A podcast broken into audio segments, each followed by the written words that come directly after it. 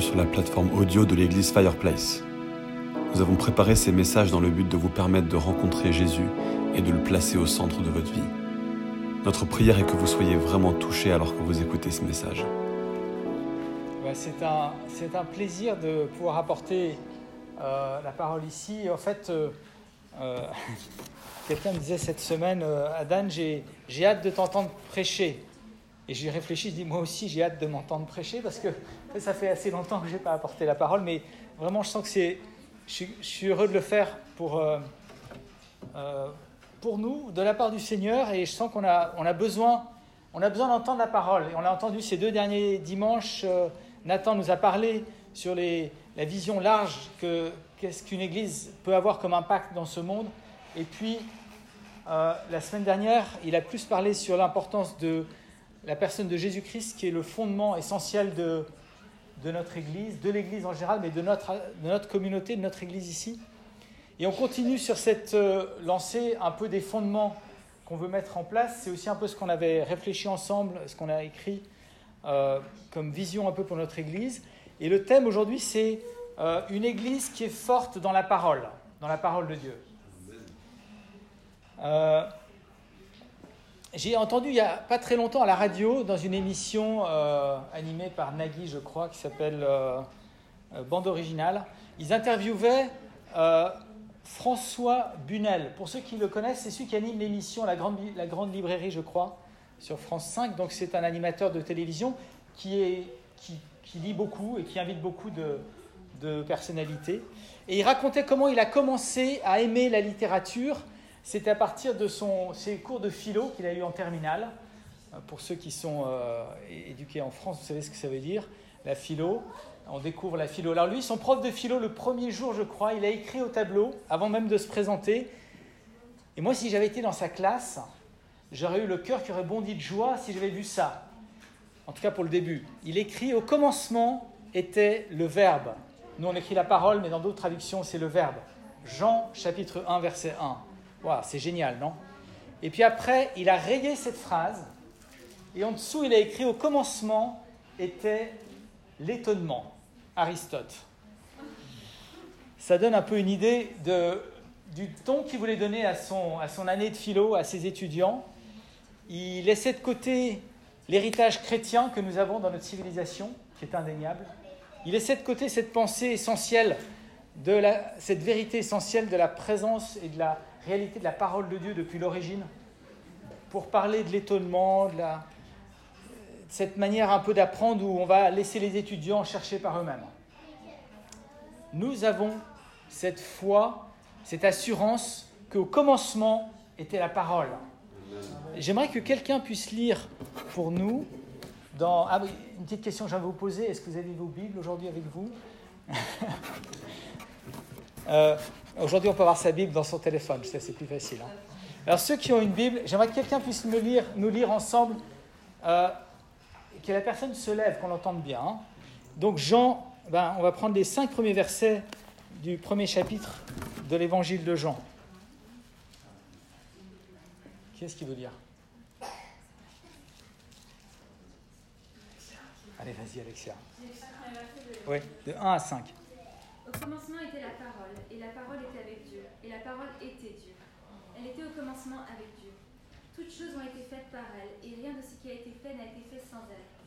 En elle était la vie, et la vie était la lumière des hommes. La lumière, lui, dans les ténèbres, et les ténèbres ne l'ont pas, pas reçue. Amen, merci. Au commencement était la parole. Donc si vous voulez, il n'y a pas d'église sans parole, sans la parole de Dieu. C'est aussi le commencement, c'est aussi le fondement que nous désirons pour notre Église, mais ce n'est pas seulement qu'on désire ce fondement-là, c'est que de toute façon, c'est le fondement. Il n'y a pas d'autre fondement. C'est le fondement de toute la création, c'est le fondement de toute l'histoire, de tous les hommes, c'est la parole. On peut aussi penser à cette expression quand Jésus s'adresse à, à Pierre, il dit tu es Pierre, et sur cette pierre, ben, il fait un jeu de mots entre le nouveau nom qu'il donne à Pierre, Pétros, et Pierre, Petra, qui est la pierre, le rocher ou le roc. C'est là-dessus qu'il veut bâtir son église. Alors certains ont dit, bon, ben, c'est toute l'église est bâtie sur Pierre, n'est-ce pas? Mais en fait, pas Pierre au sens de, l'homme, Mais l'homme était, l'homme Pierre était porteur de ce message et sa foi en Jésus-Christ, c'était les fondements. Le fondement, c'est Christ, on est d'accord là-dessus. Il y a aussi un, autre passage euh, dans Matthieu 7, dans le, dans le Sermon sur la montagne, où il est dit l'importance de bâtir sur le roc, de mettre en pratique la parole de Dieu. On doit être fondé sur la parole. Alors on pourrait se poser la question, mais c'est quoi la parole de Dieu? Qu'est-ce que c'est la parole de Dieu? Et je vous pose la question, on un tout petit peu d'interaction, c'est bien, je trouve. On n'est pas trop nombreux. Si je devais vous poser la question, enfin je vous pose la question, qu'est-ce que la parole de Dieu? Comment vous répondriez de manière simple? Je ne vous demande pas une, étude théologique, peut-être un mot, une phrase ou une idée. Qu'est-ce que la parole de Dieu? C'est la vie. La vérité. La vie. La vie. Le souffle de Dieu. Il n'y a rien qui me convient pour l'instant. Mais c'est très juste ce que vous avez dit. Hein. Le chemin. Jésus, ça j'aime bien, Jésus. Un bon point pour Nathan. Mais les autres, vous avez des bons points aussi. Hein. Ça va ensemble. Jésus a dit Je suis le chemin, la vérité la vie. Je suis. Voilà. Donc la parole de Dieu, c'est Jésus. Ok. Mais encore. On... Oui, c'est les fondations, on l'a dit. Oui, c'est vrai. La parole de Dieu, c'est Dieu lui-même. Jésus est Dieu, on est d'accord Est-ce que. Ah Est-ce que vous pensez que ce livre, c'est la parole de Dieu? Oui La Bible, l'écriture la, Sainte Bible, l'écriture sainte. L'écriture. Et là, on est un petit peu. On est un petit peu face à quelques questions. On dit c'est un livre qui a été écrit par une quarantaine d'auteurs différents, de milieux très différents, de conditions sociales très différentes. Ils n'étaient pas tous juifs d'ailleurs. Ils ont écrit dans trois langues essentiellement, l'hébreu, l'araméen, le grec. Ils ont écrit sur une période de plus de 1500 ans, en, prenant, en partant de Moïse jusqu'à Jean. Euh, et, ça concerne, et ça concerne quoi la Bible? Ça concerne Jésus. On le verra plus loin à un autre moment. Donc oui, c'est un livre, c'est un livre où on a plein de traductions. Vous êtes d'accord? On a, il y a, je sais pas, c'est traduit, la Wycliffe dit que c'est traduit actuellement, il y a des portions de la Bible traduites dans plus de 3300 langues et dialectes. Merci Seigneur. En, je pense qu'en livre complet, c'est quand même 2270, je crois, ou 2200, je ne sais plus combien, langues ou dialectes. Ça, c'est une statistique que j'ai trouvée dans, un, dans le journal Le Point. Donc, ce n'est pas que la Wycliffe qui le dit. C'est le livre le plus vendu au monde. Alléluia. 300 millions d'exemplaires chaque année. C'est le best-seller indémodable et indétrônable. Mais bon, très souvent, euh, c'est en Amérique du Nord qui, s'en vend le plus. Il y a pas loin de 900 traductions anglophones, pour vous dire. Alors, des traductions ou des, mêmes traductions avec des, appareils d'études et des commentaires un peu différents. Hein. Donc la Bible, c'est la parole de Dieu. Jésus et tout ce qu'il représente, c'est la parole de Dieu. Maintenant, j'ai lu un peu dans les actes comment l'Église s'est répandue, comment euh, l'Église a avancé, a grandi. Et ça, c'est intéressant parce qu'on va lire un verset dans Acte 6, verset 7, si vous voulez me suivre, et voir qu'est-ce qu'il est dit au fond à ce moment-là dans la croissance de l'Église.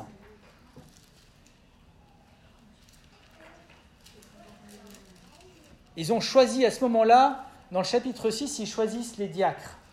Il y avait un problème de gestion de comment il fallait s'occuper de distribuer les repas à tous ceux qui étaient dans le besoin, et en particulier les veuves, les orphelins. Et ils ont choisi des diacres, des hommes remplis de l'esprit, et qui étaient pour que les apôtres puissent se consacrer au ministère de la prédication. Et il est dit à la fin de ce passage, au verset 7, la parole de Dieu se répandait. La parole de Dieu se répandait. Et le nombre des disciples se multipliait rapidement. C'est aussi notre cœur, notre vision. Hein. C'est que les nombres des disciples se multiplient. Je disais à Nathan cette semaine, c'est bien qu'on soit entre nous, c'est bien qu'il y ait. Tous ceux qui viennent sont les bienvenus, mais très souvent c'est des gens qui sont déjà chrétiens. On veut qu'il y ait des nouveaux chrétiens, qu'il y ait des gens qui se tournent vers le Seigneur. Des disciples qui se multiplient, c'est des gens qui sont peut-être de nos voisins, de nos amis, de nos collègues de travail, notre boulangère ou les gens qu'on voit dans la rue qui vont se tourner vers le Seigneur parce qu'ils vont entendre la parole du Seigneur. Il est dit ici, la parole de Dieu se répandait. Alors qu'est-ce que c'est la parole de Dieu? Est-ce que c'est la Bible? À l'époque, ils n'avaient pas la Bible complète, ils n'avaient que l'Ancien Testament. Est-ce que c'est Jésus qui se répandait? Oui, indirectement, on peut le dire, par le Saint-Esprit, bien sûr. Mais il est dit, la parole de Dieu se répandait. Il y a un autre verset dans Acte 12, verset 24, qui, reprend le même, euh, le même thème.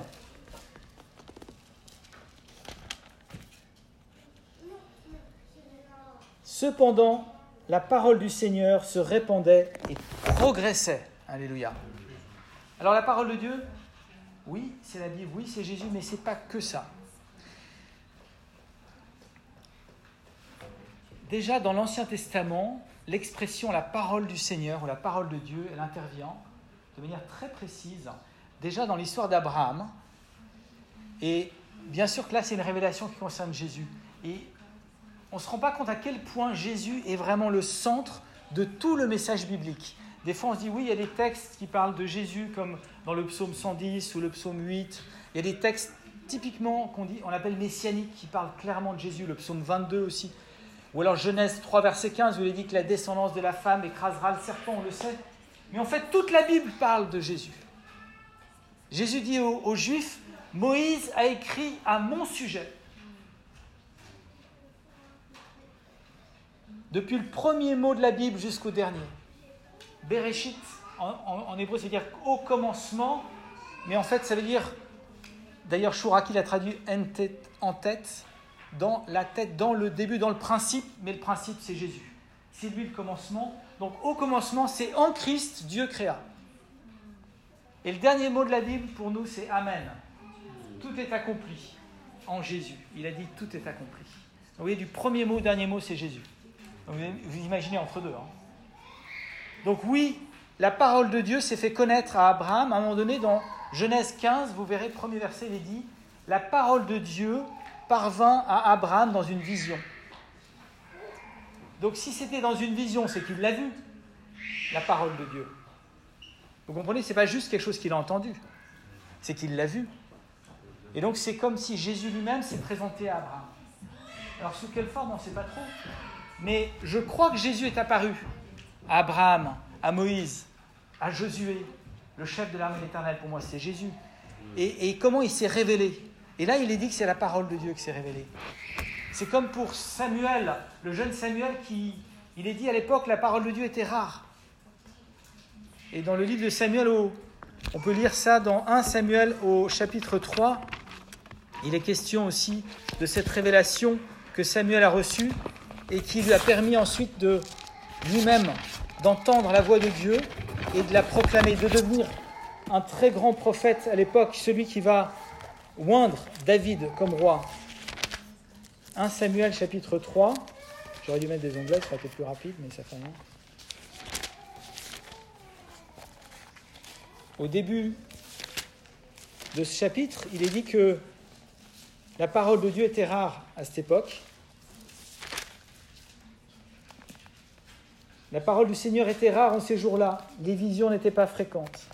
Et puis, on voit comment le Seigneur appelle Samuel. Quatre fois de suite, il a dû l'appeler. Les trois premières fois, Samuel a été voir le vieux, prof, le vieux euh, sacrificateur Élie, pensant que c'était lui qui l'appelait. Puis finalement, Élie a dit ben, c'est certainement le Seigneur qui l'appelle. Donc écoute, et quand tu l'entendras de nouveau, tu diras parle, ton serviteur écoute. Et c'est ce que Samuel a fait, tout jeune. Il avait l'âge de ses, de ses enfants, là. Hein. Et Dieu lui a parlé. Et à la fin, il est dit le Seigneur continua d'apparaître à Silo, et le Seigneur se révélait à Samuel à Silo par la parole du Seigneur. Mais on sent que ce n'est pas juste par la parole, c'est par Jésus. Donc le Seigneur s'est révélé dans l'Ancien Testament, et l'expression la parole du Seigneur revient plusieurs fois. C'est vraiment le Seigneur Jésus. Il n'y avait pas encore l'écriture, il n'y avait, qu'une partie, il y avait peut-être le Pentateuque pour Samuel, c'est tout. Du temps d'Abraham, il n'y avait pas l'écriture, mais déjà la parole de Dieu était active. Alors dans le Nouveau Testament, on a cette parole qui se répand, on l'a vu dans Actes. C'est pas que le Fils éternel du Père, c'est aussi, je crois, la proclamation de l'Évangile qui est parole de Dieu elle-même. Lorsque nous proclamons l'Évangile, lorsque nous parlons au nom du Seigneur, ça devient parole de Dieu. C'est un peu mystérieux parce que Mais en tout cas, c'est ce que la parole nous enseigne. Paul dit dans Thessaloniciens aux chrétiens de Thessalonique, vous avez reçu la parole du Seigneur, non pas comme venant des hommes, mais comme venant de Dieu. Et vous avez cru dans la parole de Dieu. Lorsque Paul prêchait, les gens étaient touchés. Et la parole de Dieu se répandait. Lorsque Pierre a prêché dans les actes, il a prêché sur la base de l'écriture, il s'est inspiré du livre de Joël, il a annoncé le, il a expliqué qu'est-ce qui se passait, le cadeau, le don du Saint-Esprit. Et en même temps, il a prêché Jésus. Et les gens étaient vivement touchés par la parole de Dieu. Donc ce n'était pas seulement Jésus, ce n'était pas seulement l'écriture, c'était aussi la prédication elle-même qui devenait parole de Dieu. Les trois sont intimement liés. Il ne faut pas prêcher n'importe quoi, évidemment. Prêcher la parole de Dieu, il faut prêcher la Bible, il faut prêcher Jésus. Ça veut dire que lorsqu'on prêche la parole, il se passe quelque chose, on devient parole de Dieu. En fait, c'est extraordinaire, parce que ça veut dire que euh, on est participant du fait que la parole se répande. Mais il ne s'agit pas seulement de celui qui prêche le dimanche. Il s'agit de chacun d'entre nous, lorsqu'on parle autour de nous. On devient participant du ministère de la parole, vous comprenez? Vous êtes tous participants de ça. On est tous appelés à répandre Jésus, la parole de Dieu vivante.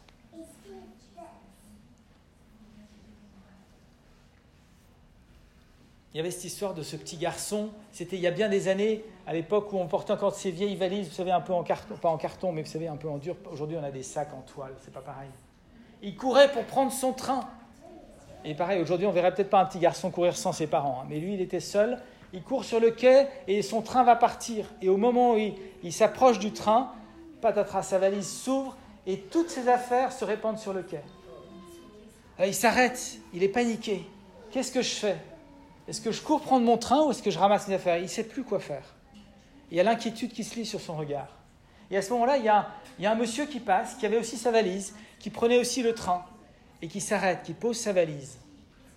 Et délicatement, il, s'accroupit et commence à ramasser toutes les affaires du garçon, ses vêtements, sa trousse de toilette, ses jouets, ses livres. Et il les range soigneusement dans la valise du garçon. Et le petit garçon regarde ça alors il passe de la crainte à l'étonnement, et puis après il y a ses yeux qui commencent à briller, et puis il le regarde et il dit Monsieur, vous êtes Jésus On doit être comme Jésus pour ceux qui nous entourent. Que l'on prêche vraiment ou simplement par notre vie, par nos actions. On est appelé à être la parole de Dieu. Et quand on proclame cette parole-là, la parole se répand et la parole touche les cœurs. Notre vie peut toucher, ta vie va toucher la vie des autres. Ta, vie va toucher les cœurs. Le témoignage de notre vie, notre attitude, euh, notre témoignage de ce, que, Dieu a fait en nous. Et vous savez, quand Jésus a dit à ses disciples, allez dans le monde entier prêcher la bonne nouvelle, mais commencez à Jérusalem, et puis en Judée, puis en Samarie, et puis jusqu'aux extrémités de la terre. On a parfois la tendance à dire, OK Seigneur, je vais partir en Chine ou en Argentine pour prêcher l'Évangile. Et puis le Seigneur dit, commence déjà dans ta famille, parmi tes voisins, ceux qui te connaissent. C'est ça la Judée pour nous. Parce que c'est peut-être plus facile parfois d'aller même parler à quelqu'un qu'on ne connaît pas dans la rue et essayer de l'aborder à, propos du Seigneur. On risque un peu, mais on se dit finalement on ne le connaît pas. Mais quand tu as parlé du Seigneur à mon voisin qui connaît mes réactions, ma manière de conduire, c'est déjà un peu plus difficile. Et pourtant, c'est là qu'on est appelé à être premier témoin. C'est auprès de nos voisins, nos collègues de travail, nos camarades de classe. Et là, Dieu veut faire une œuvre au travers de nous. On est porteur de cette parole, on devient parole de Dieu. Vous êtes partant Alléluia. Vous serez mes témoins et la parole se répand et le message de Jésus se répand. Et chaque fois qu'on a l'occasion d'apporter la parole, de témoigner, il se passe quelque chose dans les cœurs. Ayez confiance dans le Seigneur qui vous a adressé cet appel. Il nous adresse cet appel en tant qu'Église, mais en tant qu'individu, chacun d'entre nous. On est appelé à devenir parole de Dieu.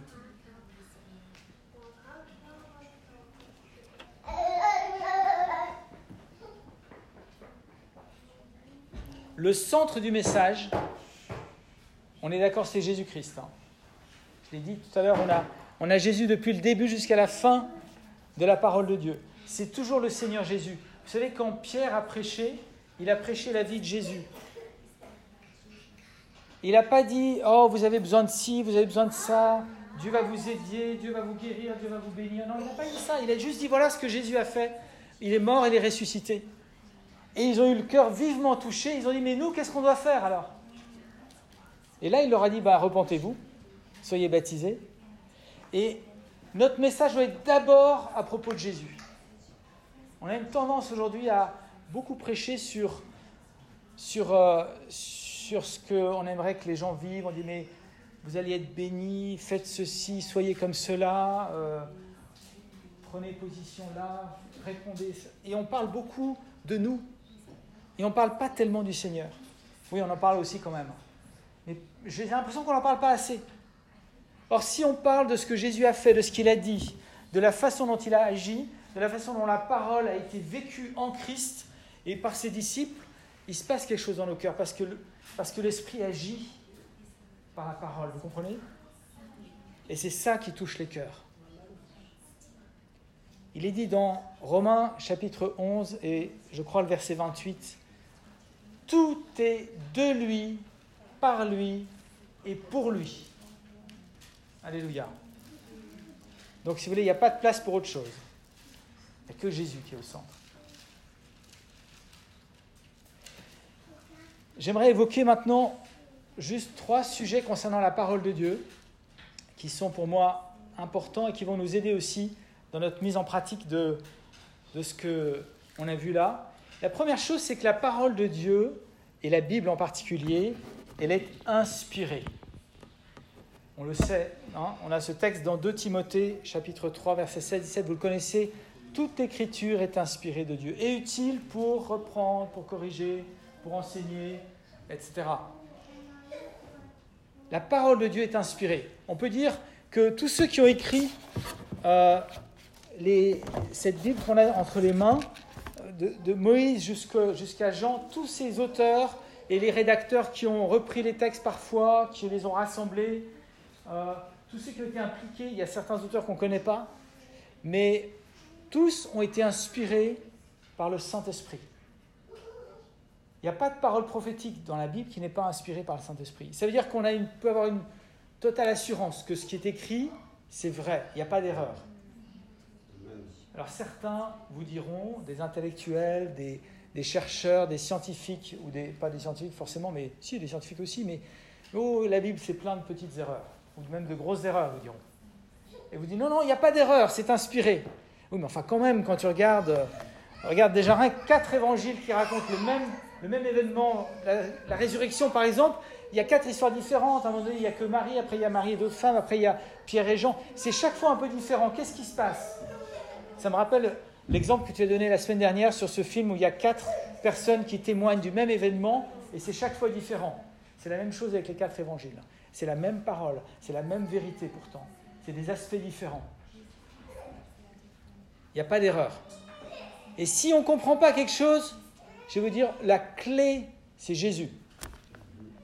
La clé pour tout comprendre dans la Bible, c'est Jésus. Donc si on ne comprend pas, dit Seigneur Jésus, montre-moi, qu'est-ce que toi tu veux me dire dans ce texte Ou dans ce qui paraît un petit peu difficile? La Bible est inspirée par le Saint-Esprit c'est Dieu qui expire, c'est le roi, c'est l'Esprit de Dieu, et nous sommes inspirés. Les auteurs de la Bible sont inspirés, mais nous aussi on est inspirés par le Saint-Esprit. Donc quand tu lis la Bible, demande au Saint-Esprit de t'éclairer, parce que c'est le même Esprit qui a inspiré la parole. Parce qu'on est messager d'une nouvelle alliance, d'une alliance de l'Esprit et non pas de la lettre. Paul dit la lettre tue, mais l'Esprit rend vie. C'est dans 2 Corinthiens chapitre 3. Et ça, c'est très important. Quand on dit que la Bible est inspirée, on dit bon, ok, c'est vrai, c'est une autorité, on va, on va les suivre, on y croit, etc. Mais on peut devenir quand même très dogmatique, très intellectuel ou très cérébral quand on parle. Bon, il est écrit ça, il faut faire ça, etc. Vous savez, la Bible, la parole de Dieu, ce n'est pas un code de morale. Ce n'est pas une loi au sens juridique du terme. C'est la vie. On est porteur de vie. Alors oui, il y a des règles qui sont inspirées de ça. Oui, il va y avoir une attitude qui va, qui va découler de notre, pas seulement de notre compréhension, mais de l'expérience qu'on fait de la parole de Dieu dans nos vies. Et lorsque tu médites la parole, lorsque tu la lis, lorsque tu la partages, lorsque tu l'écoutes, laisse le Saint-Esprit faire cette œuvre. Puisqu'il a inspiré le texte, parce qu'il a inspiré Jésus, il va t'inspirer au moment où tu la lis ou tu la médites. C'est l'œuvre du Saint-Esprit. Ça ne vient pas de nous, ça ne vient pas de moi. Ce n'est pas une parole d'homme. C'est la parole, c'est l'Esprit qui l'inspire. Et elle peut agir dans nos cœurs. C'est l'Esprit qui convainc le monde de péché, de justice et de jugement. Il a la même, il fait une œuvre de conviction dans nos cœurs. Il fait une œuvre de révélation. C'est la lumière qui vient en nous. C'est une œuvre qui écarte les ténèbres, qui apporte la lumière. C'est une œuvre qui libère. C'est une œuvre, c'est l'œuvre du Saint-Esprit qui nous rend libres, qui nous guérit. L'Esprit du Seigneur, c'est l'Esprit qui repose en Jésus. C'est l'Esprit dans Ésaïe chapitre 11, il est parlé de, de l'Esprit du Seigneur. C'est un esprit de sagesse, d'intelligence, de conseil, de force ou de vaillance, de connaissance et de crainte de l'Éternel. C'est l'Esprit du Seigneur. Et quand il est parlé de connaissance, dans la Bible, le mot connaissance, ce n'est pas juste une connaissance intellectuelle. Hein. Ce n'est pas connaître à propos de ou au sujet de. C'est vivre une relation intime.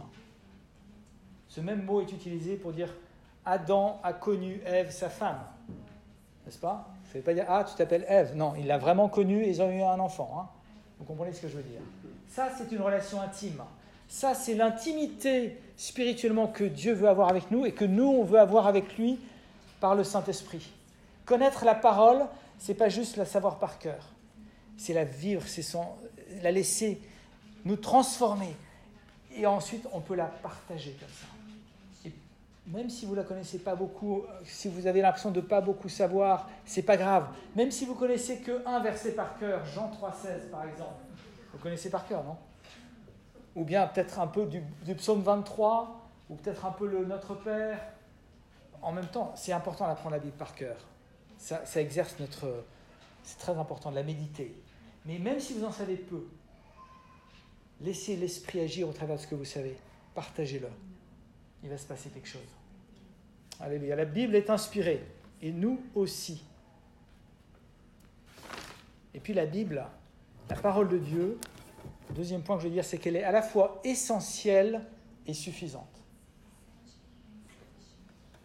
elle est essentielle et suffisante. Elle est essentielle parce qu'on l'a lu dans Jean chapitre 1, tout a été créé par elle.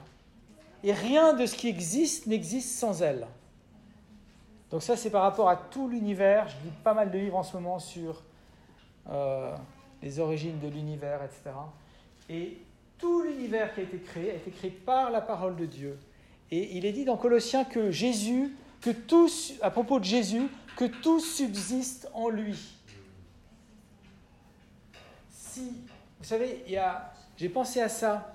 Il est question des fondements de la terre, dans, les piliers qui tiennent la terre. Alors, ce n'est pas des piliers physiques, on est d'accord. Et pourtant, je me pense si ce n'est pas les quatre forces principales, vous savez, qui tiennent tout l'univers. Si Jésus décidait de retenir, de fermer sa main, les forces fondamentales de la physique s'écrouleraient, tout l'univers s'effondrerait, tout disparaîtrait en un instant. Tout tient par Jésus. Les scientifiques vous disent oui, mais c'est grâce à telle loi, telle loi. Mais d'où elles viennent ces lois? Comment elles tiennent ces lois? Qui a écrit ces lois? C'est le Seigneur. Et c'est par lui qu'elles tiennent. Et c'est pareil pour nos vies. C'est pareil pour ce qui se passe dans ta vie. À chaque instant, même s'il y a des moments difficiles, même s'il y a des épreuves, même s'il y a des, contre-courants, même si on, on se lève le matin, on a un peu le moral dans les chaussettes, il tient ta vie. Tu crains rien. Et la promesse qu'il a faite, c'est qu'il va être toujours avec toi. La promesse qu'il a faite, c'est que toutes choses concourent. On a, merci euh, euh, Jean-David pour toutes les... Où est-ce qu'il est Jean-David? Il est peut-être sorti. Merci d'avoir lu tous ces passages, ces versets ce matin. C'était important. Ça ranime notre foi. Tout subsiste en lui. C'est une parole essentielle. Rien ne peut se vivre sans elle. Même les choses quotidiennes, même dans ton travail, dans tes relations, quand tu vas chercher le pain, tout subsiste en lui et dans sa parole. Et puis elle est suffisante. Ça veut dire qu'on n'a pas besoin d'en rajouter. Parfois, on a, une surabondance aujourd'hui de messages, de livres chrétiens. Il se publie, je ne sais plus combien de livres chrétiens par jour aux États-Unis. Je ne sais pas si c'est pas par milliers que ça se compte. De livres édités en Amérique, des livres chrétiens. Hein. c'est impressionnant. Et tout le monde y va de son idée nouvelle, de son message nouveau. Et je pense que dans tous ces livres, il y a des choses excellentes. Donc je ne dis pas qu'il ne faut pas les lire, je dis simplement, restons centrés sur la parole de Dieu. C'est l'essentiel. Bon, un, ami que j'aimais beaucoup à Lausanne quand j'étais étudiant, qui était le responsable des, groupes bibliques universitaires, nous racontait un jour qu'il avait une, vieille Bible, euh, la bonne Bible Louis II, euh, une édition assez simple, et il avait plein de notes partout. Euh, il prenait des. Parce que c'était un, un, étudiant en théologie aussi, et puis il, avait, il avait des références, il faisait des notes dans les marges et tout. Puis un jour, elle était vraiment abîmée, il s'est dit je vais la faire ré, euh, rebrocher, ou je sais pas, enfin relier. Merci. Donc il envoie chez un ami relieur, et l'ami relieur, pour la, la relier de nouveau, il a enlevé complètement l'ancienne couverture, il a dû recouper tout le tour pour que ce soit bien propre, parce que bien sûr c'était usé, et puis il l'a relié proprement, puis il lui a rendu sa Bible il a récupéré sa Bible, puis toutes ses notes étaient coupées en deux, mais pas le texte fondamental. Il a dit ça, c'est important. Il, a, il en a tiré une leçon. Il a dit c'est pas mes petites notes qui comptent, c'est le texte, c'est la parole de Dieu, parce qu'elle reste éternellement. Le ciel et la terre passeront, mais mes paroles ne passeront pas.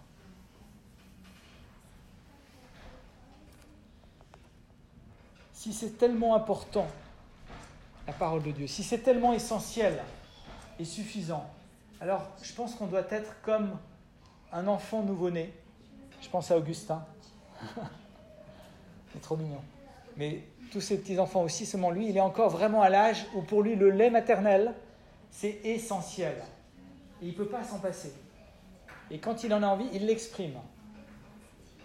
Et on doit être pareil. Pierre nous dit dans 1 Pierre chapitre 2 verset 2, Désirez le lait non frelaté de la parole de Dieu.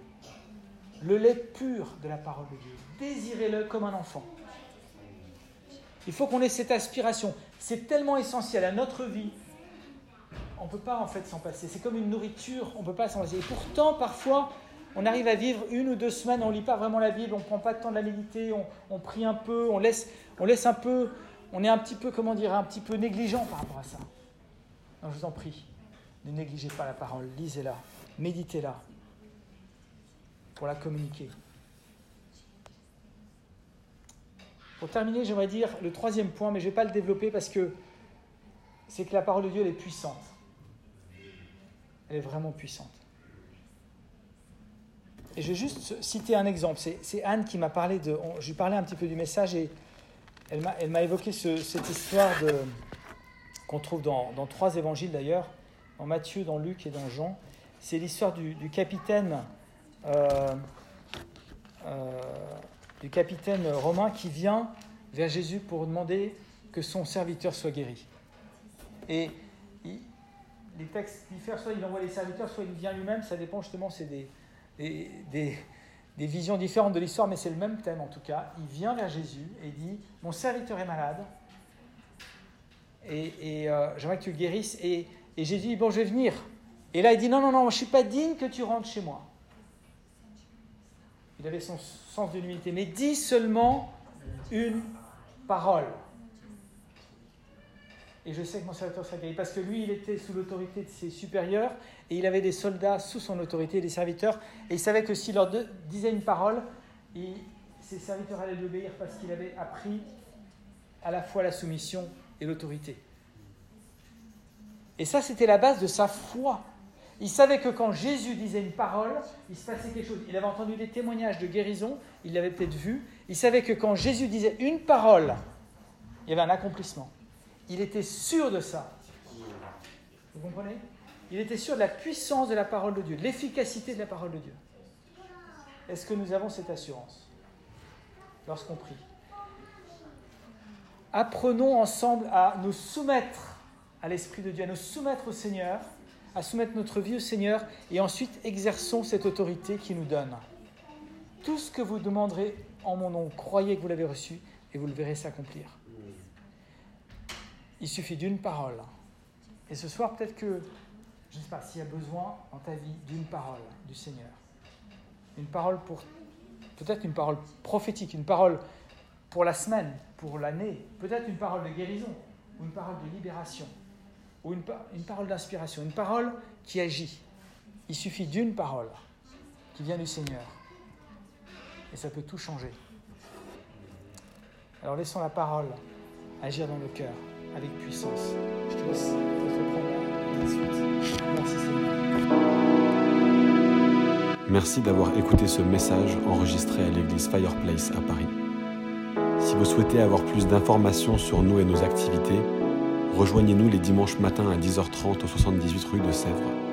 Ou bien connectez-vous sur notre page Facebook ou sur notre site web églisefireplace.com.